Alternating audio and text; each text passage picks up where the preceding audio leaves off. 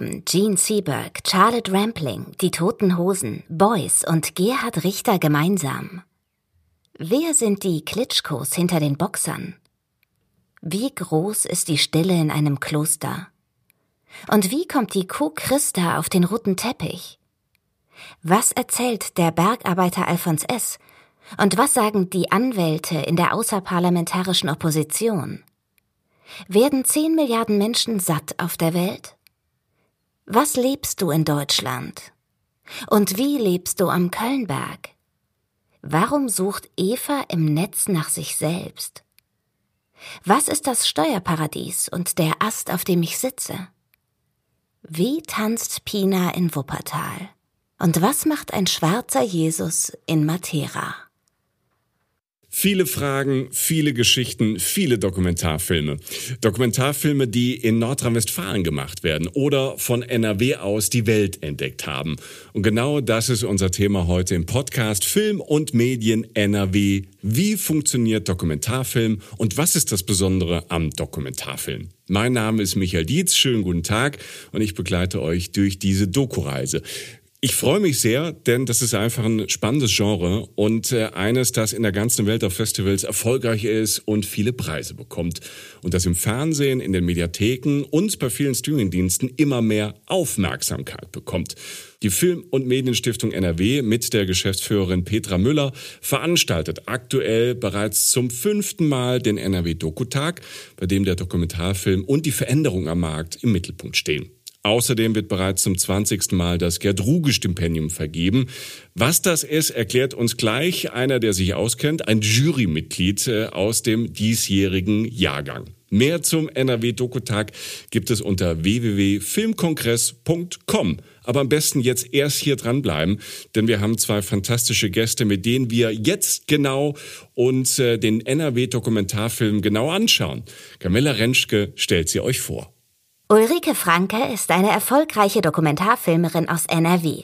Gemeinsam mit Michael Löken hat sie die Filmproduktion Löken Franke gegründet und ist als Autorin, Regisseurin und Produzentin tätig.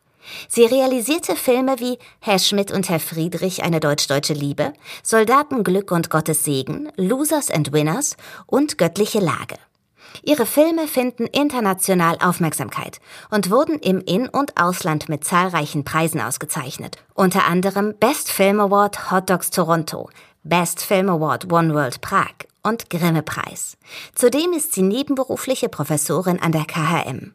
Ihr aktueller Film spielt zwischen NRW und Detroit.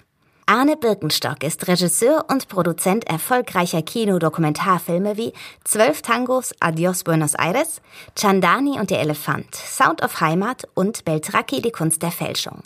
Seine Filme sind mit Preisen wie dem Deutschen Filmpreis ausgezeichnet und finden internationale Aufmerksamkeit. Als Produzent arbeitet Birkenstock mit Regisseuren wie Milo Rau, David Bernett, Uli Gaulke, Florian Opitz, Enrique Sanchez Lange, Dan Gordon, Tony Hessenschei und Yasemin Shamdereli zusammen. Er ist Autor verschiedener Sachbücher sowie Studien und übt verschiedene Lehr-, Referenten-, Jury- und Gutachtertätigkeiten aus. Arne Birkenstock engagiert sich außerdem im Vorstand der Deutschen Filmakademie. Seine aktuelle Produktion Das neue Evangelium von Milo Rau hatte einen digitalen Online-Kinostart und wurde mit dem Schweizer Filmpreis ausgezeichnet. Und hier sind sie, Ulrike Franke und Arne Birkenstock. Grüßt euch. Hallo. Hi. Äh, wir sehen uns Corona-konform digital. Ich sitze in Köln, Arne auch. Ulrike sitzt in Witten, richtig? In Witten an der Ruhr, genau. Wunderbar. Geballte NRW-Power am Start.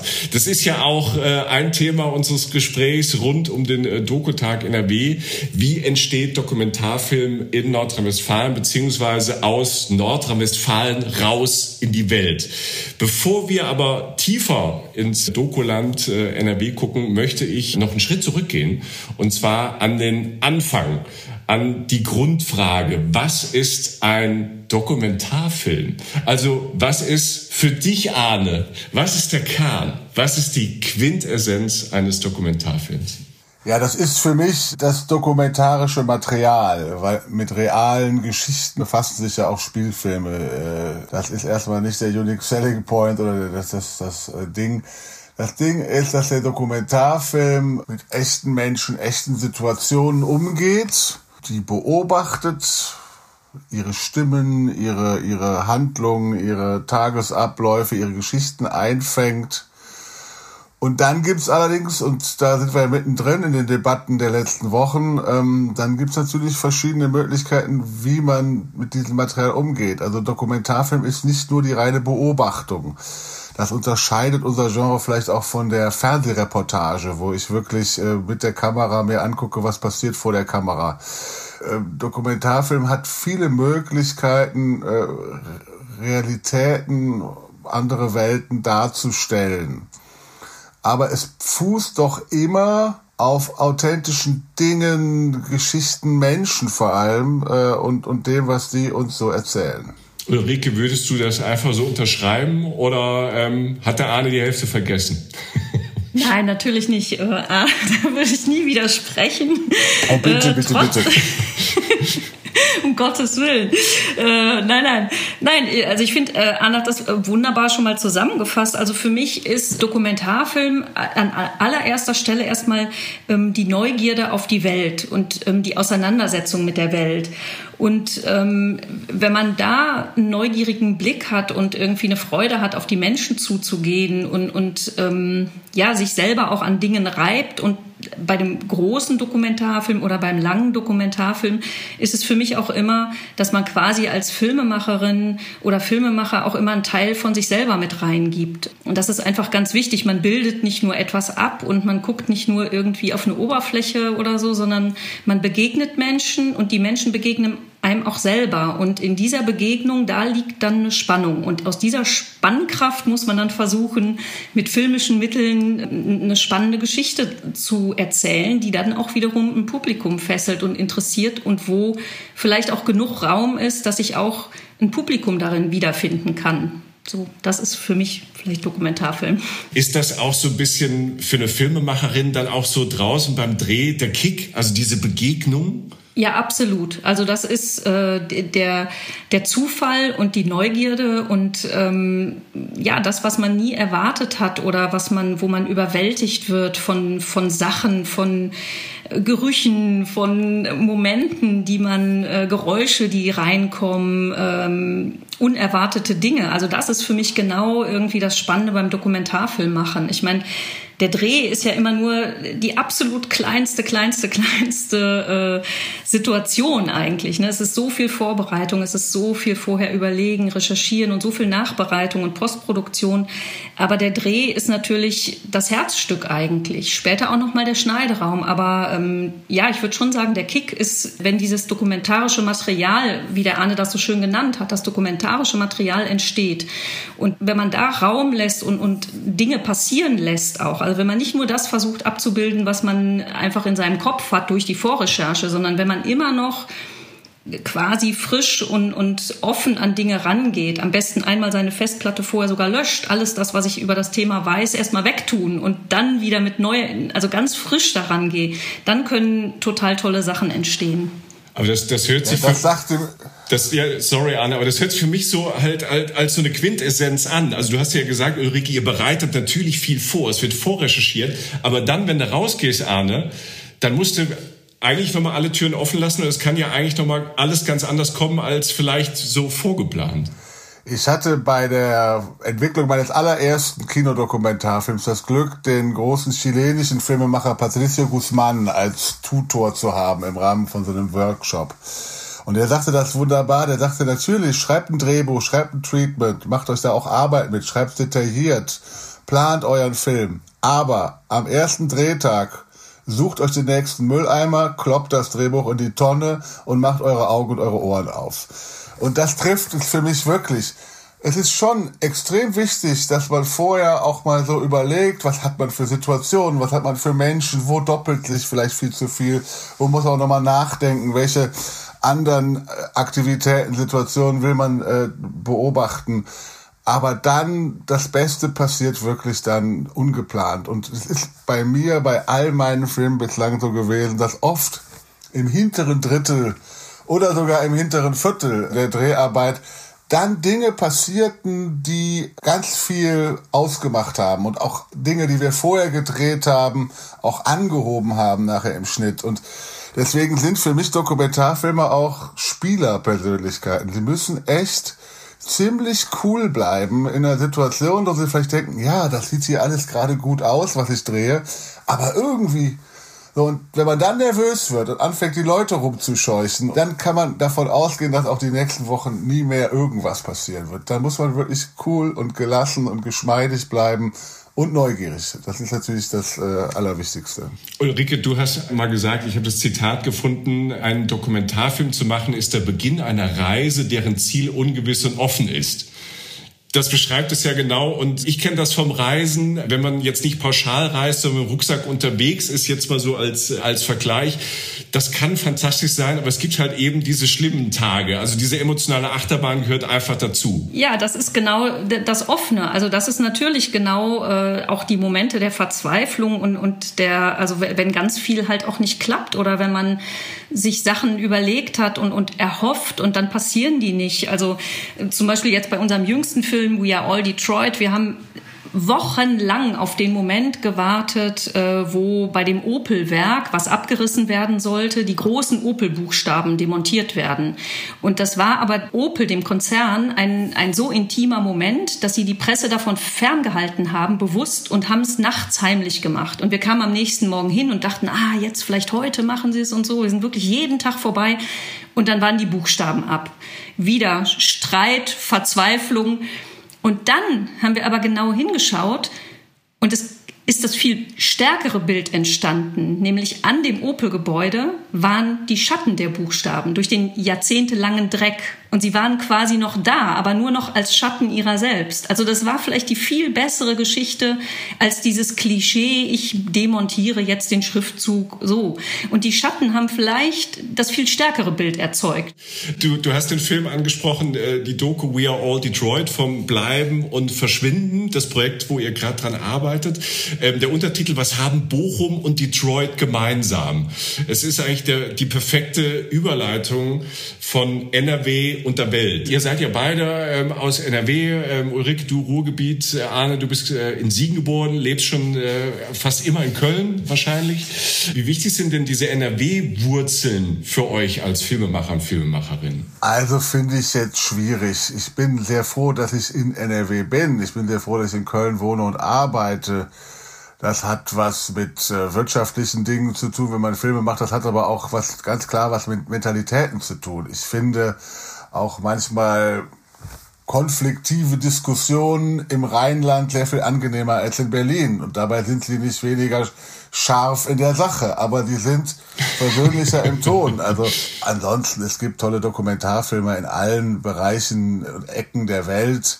Äh, da würde ich jetzt nicht sagen, dass der Nordrhein-Westfale da äh, irgendein, irgendeinen Vorteil hat gegenüber dem Berliner, Münchner, Stuttgarter oder auch äh, Detroiter. Das, das wäre wär jetzt sehr weit hergeholt, wenn ich da sagen würde, man muss in NRW geboren oder sein, um Dokumentarfilme zu machen. Nein, man kann auch in der Plausitz oder sonst wo.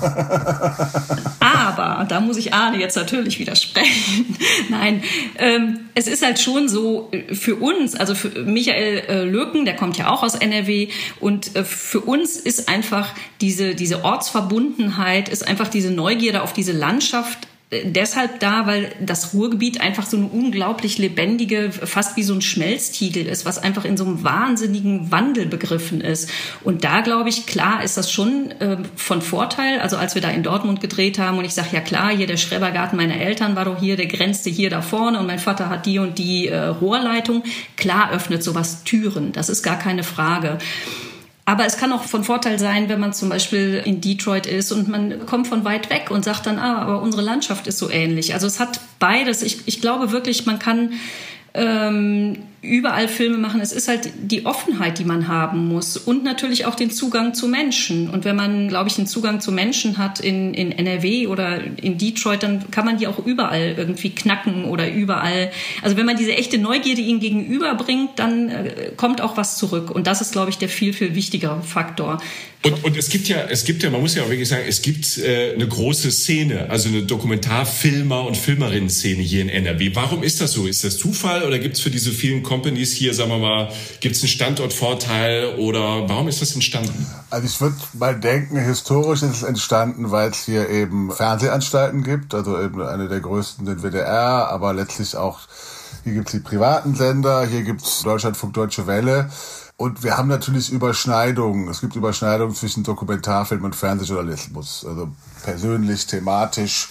Es gibt auch biografische äh, Wege, wo Kollegen und Kolleginnen ursprünglich vielleicht mehr im Fernsehjournalismus gearbeitet haben und dann so in den Dokumentarfilm gekommen sind.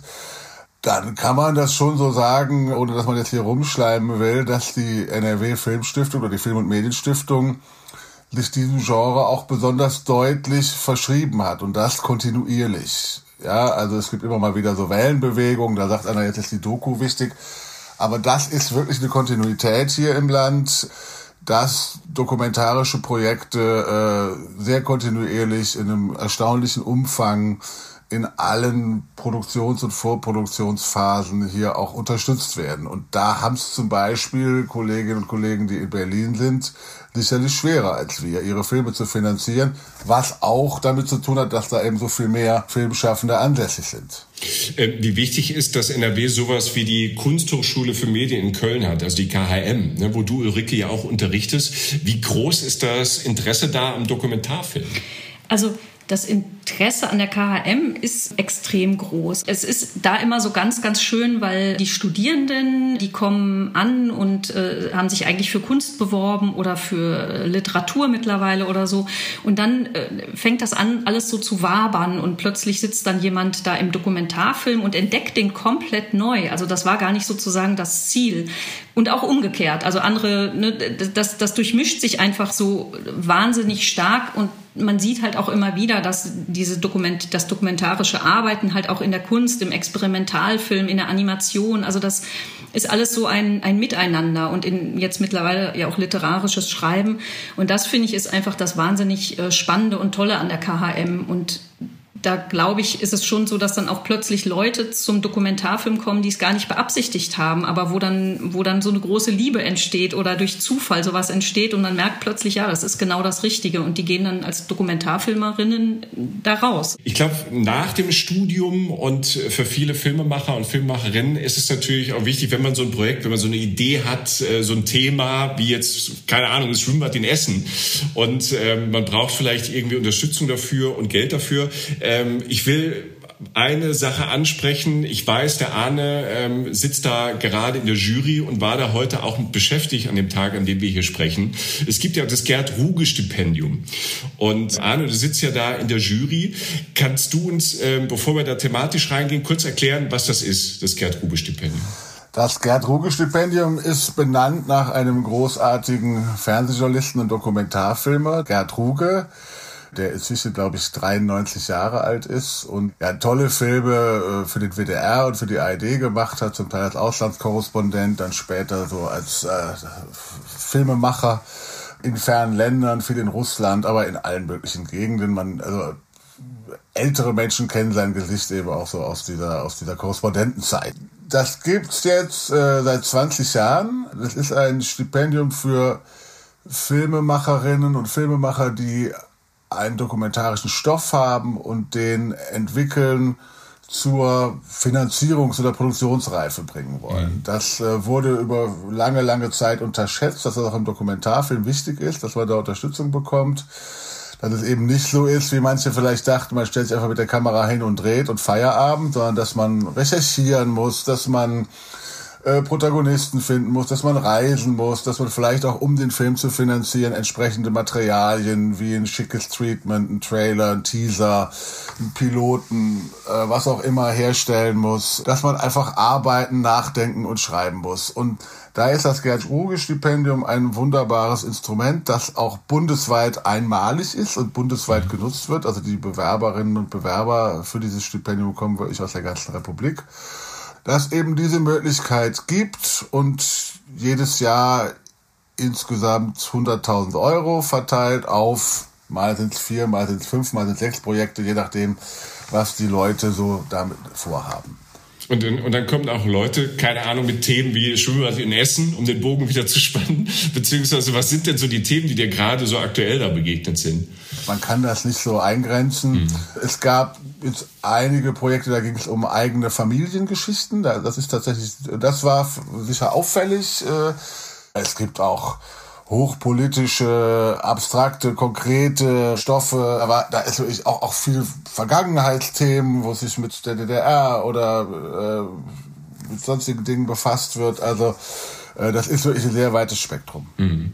Musikthemen, ähm, das ist ja auch das Tolle. Ich meine, das liebe ich auch wirklich so an meinem Beruf, dass wir dieses Spektrum haben, dass ich also vom Elefanten über den Kunstfälscher, über ein Gerichtsschiff im Amazonas, über deutsche Volksmusiker in all diese Welten eintauchen durfte und auf Entdeckungsreise gehen konnte. Wann ist bei so einer Doku, die du dann auch vielleicht selbst gemacht hast, ab wann würdest du sagen, ist die denn erfolgreich? Was sind denn für dich persönlich dann so Benchmarks zu sagen, okay, die Arbeit hat sich auch wirklich gelohnt? Ich nehme mal ein Beispiel. Ähm, Milo Rau, das Kongo-Tribunal. Den Film habe ich ja produziert. Mhm. Äh, eine Art äh, vom Regisseur inszenierter Prozess über die ganzen Menschenrechtsverbrechen, die im Kongo passiert sind, rund um die Rohstoffausbeutung, sage ich jetzt mal zusammenfassend. Dieser Film war im Kino nicht erfolgreich. Das ist kein Film, der irgendwie die Massen in die Kinos lockt. Aber Jetzt, einige Jahre später, gibt es im Kongo zivilgesellschaftliche Tribunale zur Aufarbeitung dieser ganzen Kriegsverbrechen nach dem Vorbild dieses Films. Insofern würde ich sagen, es war einer der erfolgreichsten Filme meiner Karriere. Aber die Kinobetreiber und Verleiher, die äh, diesen Film ausgewertet haben, würden mir da aus ihrer Sicht vermutlich nicht zustimmen. So, also das heißt, so, es gibt natürlich einmal den kommerziellen Erfolg. Das ist bei Dokumentarfilmen relativ selten der Fall. Also eine Mehrheit äh, von, von, von Dokumentarfilmen, die entstehen, die auch toll sind, äh, hat nicht den riesen kommerziellen Erfolg auf der Leinwand. Gibt es auch, aber ist seltener geworden.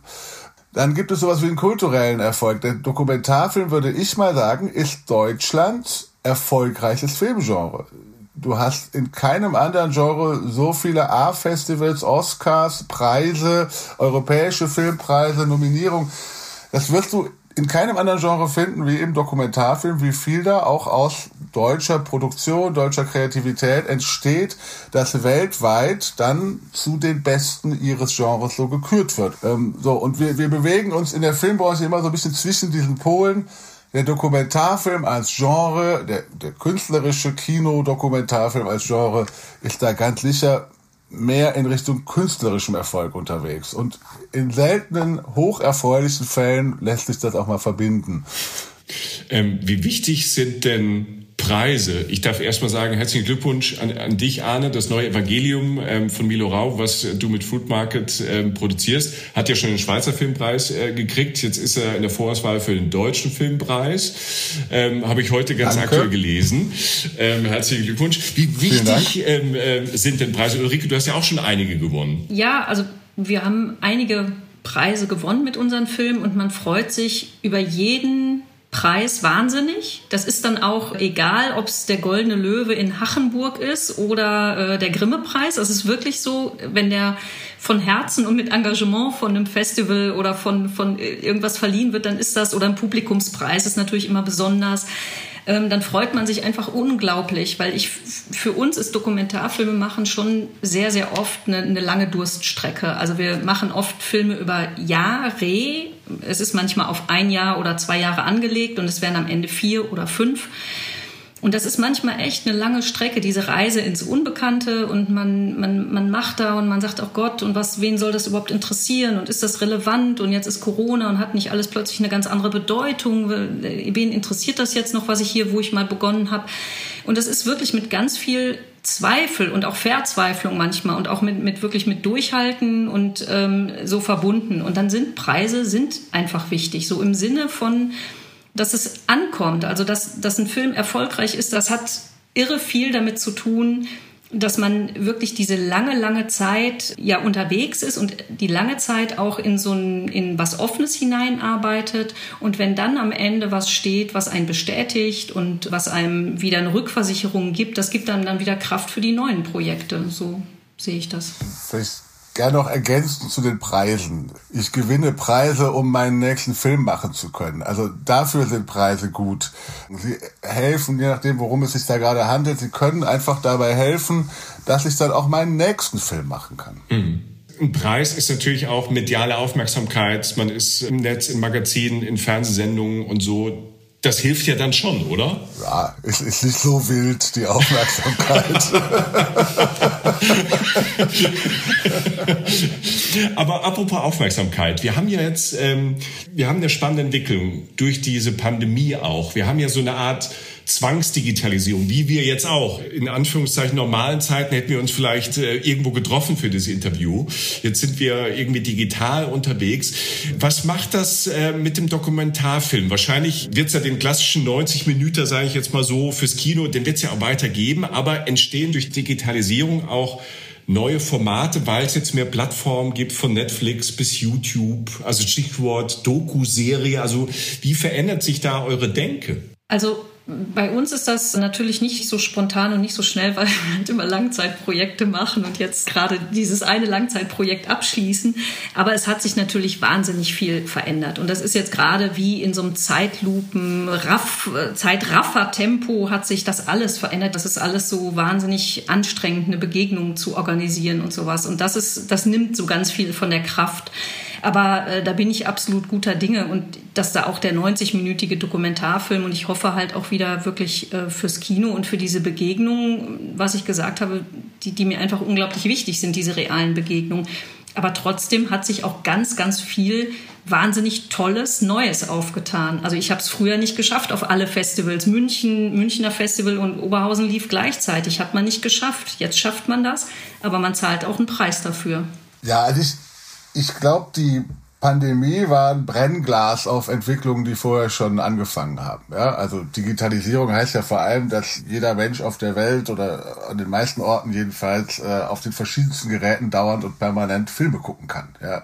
Also das ändert ja was daran, wie Leute Filme gucken, wo sie das gucken und in welcher Konzentration sie das tun und so weiter und so fort. Nein, der andere Aspekt ist ja das, was für uns Filmemacher, äh, ob wir fiktionale oder nicht fiktionale Werke herstellen, sind natürlich die Streamer. Natürlich mhm. sind mit Netflix, mit Amazon, mit Apple, mit Disney, auch mit den deutschen Streamern, TV Now, Join, eine zunehmende Konzentration oder Fokussierung auch der öffentlich-rechtlichen auf das, was auf ihren Mediatheken passiert. Da verändert sich natürlich auch viel. Also allein die Vorstellung, ich mache einen Film oder eine Serie, der kommt auf eine Plattform und ist dann plötzlich für hunderte von Millionen von Menschen auf einmal verfügbar. Also das finde ich erstmal geil, ja, das finde ich erstmal ganz großartig.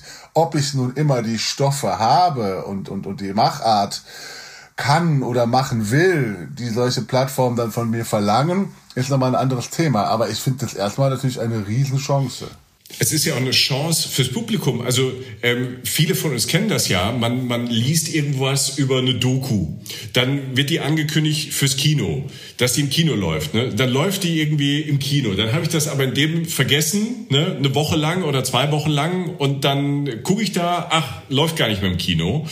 Dann dauert's oder in der Vergangenheit oft gedauert, Wochen und Monate, bis es vielleicht irgendwo auf einer Plattform war, auf DVD rauskam. Und dann habe ich aber wieder vielleicht total vergessen, dass ich die Doku überhaupt gucken wollte.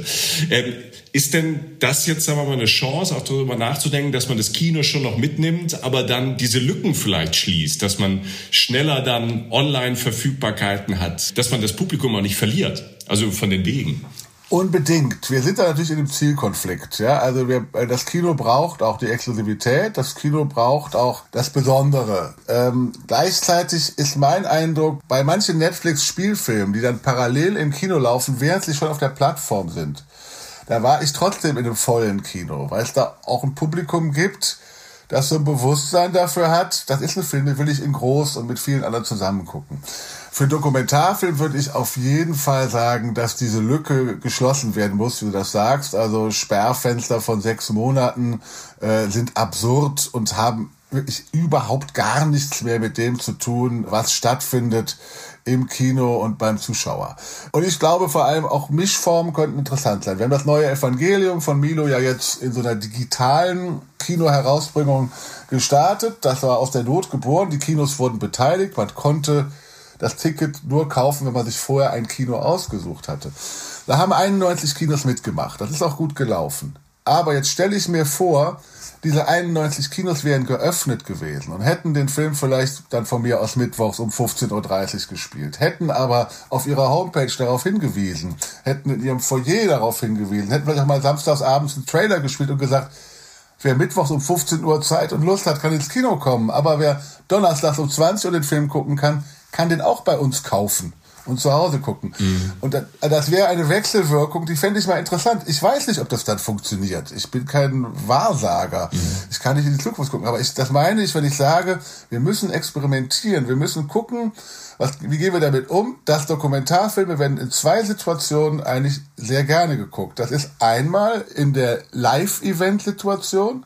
Also, die Regisseurin Ulrike Franke, der Regisseur Milo Rau, ist im Kino und ne, oder Protagonisten oder Experten oder spannende Gäste. Nach dem Film passiert doch was. Äh, oder bei Festivals, wo dann der Event das Festival ist. Und das andere ist tatsächlich online. Also Dokumentarfilme werden gerne so frei verfügbar geguckt. Ich suche mir aus, wann ich mich mit dem Völkermord in Ruanda befassen will. Ich kann das jetzt nicht irgendwie äh, freitagsabends um 20.15 Uhr tun. Mir ist gerade nicht danach äh, um es jetzt mal so sehr äh, platt zu sagen.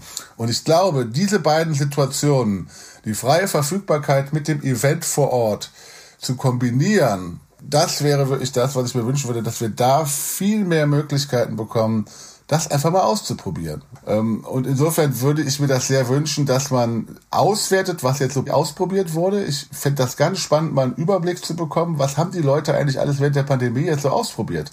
Und wie ist das gelaufen? Ich will auch wissen, was nicht so gut gelaufen ist, weil ich weiß, das ist trotzdem kreativ gewesen und will wissen, was, was geht denn so? Und dass man dann sagt, okay, das werten wir jetzt mal aus und jetzt machen wir mal ähm, schaffen wir mal so ein paar Fenster, dass die Leute nach der Pandemie auf der Basis dieser Erfahrungen und auf der Grundlage weiterer und neuerer und, und womöglich besserer Ideen dieses Feld, von dem wir eben sprachen, bespielen. Ähm, Ulrike, du wolltest noch was sagen?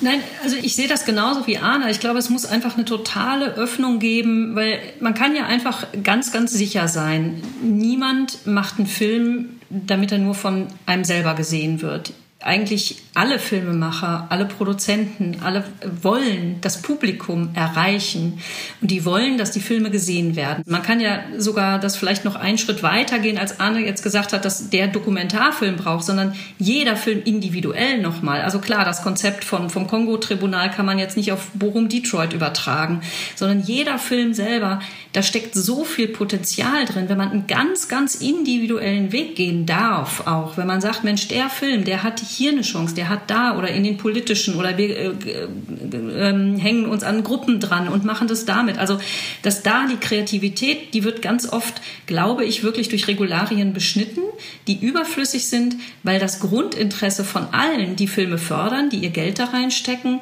die den Film machen, mit vielen Jahren Arbeit, Schweiß und Verzweiflung, jeder möchte am Ende, dass diese Filme gesehen werden.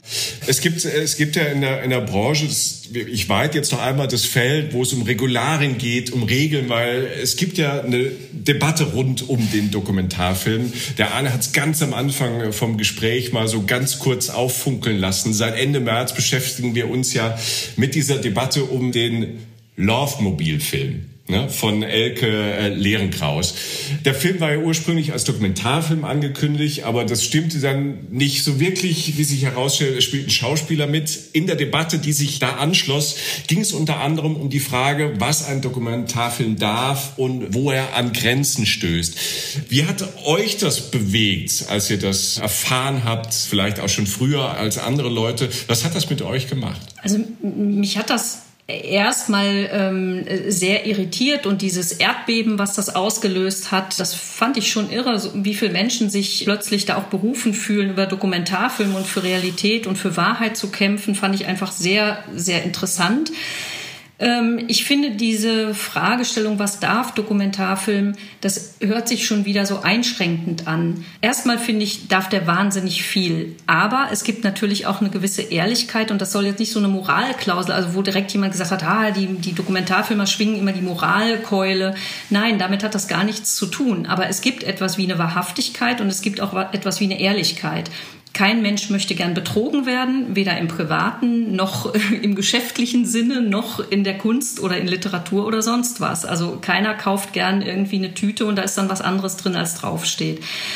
Und da finde ich einfach, ähm, hoffe ich sehr, dass diese Debatte dazu geführt hat, dass das Vertrauen in jemanden, der sagt, ich erzähle euch hier ein Stück Realität, das ist nicht Wahrheit, aber es ist ein Stück Realität, dass das absolut bestehen bleibt. Aber da mache ich mir auch gar keine Sorgen. Also es gibt immer wieder, äh, in, in allen Berufsbranchen gibt es Ausreißer, aber das stellt überhaupt nicht grundsätzlich das dokumentarische Arbeiten in Frage, weil ich glaube wirklich für 99,9 Prozent der Filmemacher und Filmemacherinnen ist es absolut selbstverständlich, dass wenn man einen Schauspieler einsetzt, dass man es kenntlich macht. Natürlich darf Dokumentarfilm das, aber es muss kenntlich gemacht werden. So, und da finde ich, gibt es gar nicht so, eine, so einen großen Dissens eigentlich. Ja, und ich mache jetzt mal ein Geständnis äh, für den nächsten Skandal. Also, der Jesus im neuen Evangelium ist nicht der echte Nein. Jesus. Also, will sagen, äh, das hat ich alles. Ich hab's gewusst, Arne. Ich hab's schon immer gewusst. Ja, ja, ja, ja, ja. Du also ich hoffe, ich hoffe, der Schweizer Filmpreis wird uns jetzt nicht aberkannt. Nein, was ich mit diesem kleinen äh, Witzchen sagen will, es geht bei dieser Geschichte wie beim Filmemachen überhaupt auch sehr stark um Kommunikation. Ja, so. Und dann kommt bei der Geschichte, glaube ich, noch dazu, dass sich irgendwo die Regisseurin, die am Anfang ihres Berufsweges stand, auch eigentlich selbst betrogen hat um ihre Recherche, weil sie hat ja jahrelang recherchiert, ja, und und dann so ein, ich habe das mal so eine Art Impro-Theater zu machen, ist halt als erstes betrügt sie sich ja selbst und ihre Arbeit und ihre Beobachtung und ihre das, was sie alles so gehört hat. Was ich aber, das will ich auch mal sagen, damit man dann nicht nur auf der armen Ecke Lehrenkraus darum hat. Ich fand den Umgang des Norddeutschen Rundfunks mit dieser Geschichte widerwärtig und zutiefst unkollegial. Ich hätte mir gewünscht, sie arbeiten das gemeinsam mit der Autorin auf. Sie mussten das transparent und öffentlich machen. Das ist öffentlich-rechtlicher Rundfunk, völlig klar. Aber eine Debütregisseurin an den Haaren durch die Arena zu schleifen. Natürlich ist es erstmal die Regisseurin selbst, die die Leute belogen hat. Aber das entsteht ja in einem Umfeld. Das soll jetzt nicht rechtfertigen. Aber wenn ich mich transparent und reflektiert mit so einer Geschichte beschäftigen will, muss ich mich auch mit dem Umfeld beschäftigen, vor allem wenn ich selbst der auftraggebende Sender war. Also dann nochmal das, das Material schön zu verwenden, um die Regisseurin äh, auf allen Kanälen abzufackeln, das fand ich wirklich empörend. Also haben wir aus dieser Laufmobil-Geschichte, wenn ich das mal zusammenfassen kann, ähm, Learnings, also das, was du zuletzt gesagt hast, Arne, das Learning ähm, ist für alle Beteiligten, auch für einen Sender wie ein NDR da. Das heißt, man muss gucken, wie man mit sowas umgeht, wie man kommunikativ damit umgeht, was kann man daraus für die Zukunft besser machen. Ja, da würde ich jetzt widersprechen und der Ulrike zustimmen. Love Mobil ist keine Referenz für mich, nicht als Filmemacher. Also Ulrike hat das eben sehr treffend gesagt, 99,x Prozent der Filme haben dieses Problem überhaupt nicht. Die Dokumentarfilm darf sehr viel, ähm, es geht um Transparenz. Äh, Love Mobil ist aus vielen Gründen, da ist was schiefgelaufen, da ist auch was Schwerwiegendes schiefgelaufen und ähm, ja, das wird auch immer mal wieder vorkommen im mhm. Film, im Theater, in der bildenden Kunst. Äh, Kenne ich mich ja auch ein bisschen mit aus, was da so schief laufen kann. Äh, äh, und äh, äh, also insofern nein, das ist keine Referenz für irgendwas. Ist es vielleicht nicht auch gerade, um mal so auf die Zielgerade zu gehen, sag mal, in, in Zeiten von gefühlten Wahrheiten, ne, von alternativen Fakten auf ganz vielen Ebenen, politischen Ebenen, wir haben das in der Pandemie auch, ist dann nicht auch Dokumentarfilm wichtiger denn je? Ist es jetzt nicht einfach eine Zeit, wo diese Form von ähm, Informationsweitergabe von, von Geschichten wichtiger ist denn je? Ja, eben nicht Informationsweitergabe. Das ist ja das, was, womit wir überflutet werden. Ja, das ist ja das, was in den sozialen Netzen passiert. Wir werden mit Informationen derart heftig überflutet, äh, dass wir gar nicht mehr damit umgehen können. Die Qualität von Dokumentarfilm ist eine gewisse Art von Ruhe, von Zeit und von Reflexion. Ja, ähm, es geht eben nicht um einen reinen Informationstransfer. Es geht um viel mehr. Es geht darum, sich auf etwas einzulassen auch auf Widersprüchlichkeit einzulassen. Was den Kinodokumentarfilm von vielen Fernsehdokumentationen zum Beispiel unterscheidet, ist, dass dem Zuschauer nicht von der ersten bis zur letzten Sekunde gesagt wird, erstens, was er sieht und zweitens, was er davon zu halten hat, sondern dass wir unseren Zuschauern zutrauen, dass sie nicht blind sind und dass sie auch noch nicht nur Augen im Kopf, sondern auch ein Hirn im Kopf haben. Und das macht für mich Dokumentarfilm aus. Widersprüche zulassen, Ambivalenzen zulassen, ähm, Ungeschliffenheiten zulassen und nicht alles in Magerquark verpackt, portionsgerecht irgendwie äh, in die Ohren schieben. Insofern nein, nicht der Informationstransfer ist das Thema. Das Thema ist der differenzierte und reflektierte Umgang mit Wirklichkeiten, mit unterschiedlichen Wahrheiten, mit unterschiedlichen Welten. Auch Welten, wo es Menschen gibt, die mir diametral entgegenliegen in ihren Meinungen oder in ihrer Wahrnehmung von der Welt. Aber an denen entwickle ich mich doch weiter und nicht an meiner Bubble auf Facebook. Ja, also ich, ich würde auch sagen, weil deine Frage war ja eigentlich, ähm, ist er nicht jetzt wichtiger denn je? Ja. Und ich glaube. Aber ich bin froh, ich bin total froh, dass den Arne mit dem, mit dem Halbsatz Informationsweitergabe ähm, so angestochelt habe. Da kam sehr viel raus. Bin sehr froh, dass ich in die eine Frage zwei Fragen reingesteckt habe und du, Ricky, jetzt den zweiten Teil beantwortest. Ich jetzt auf das Wahre genau. eingehe. So. ähm, ist Dokumentarfilm nicht wichtiger denn je? Nein, ich glaube, Dokumentarfilm ist immer wichtig.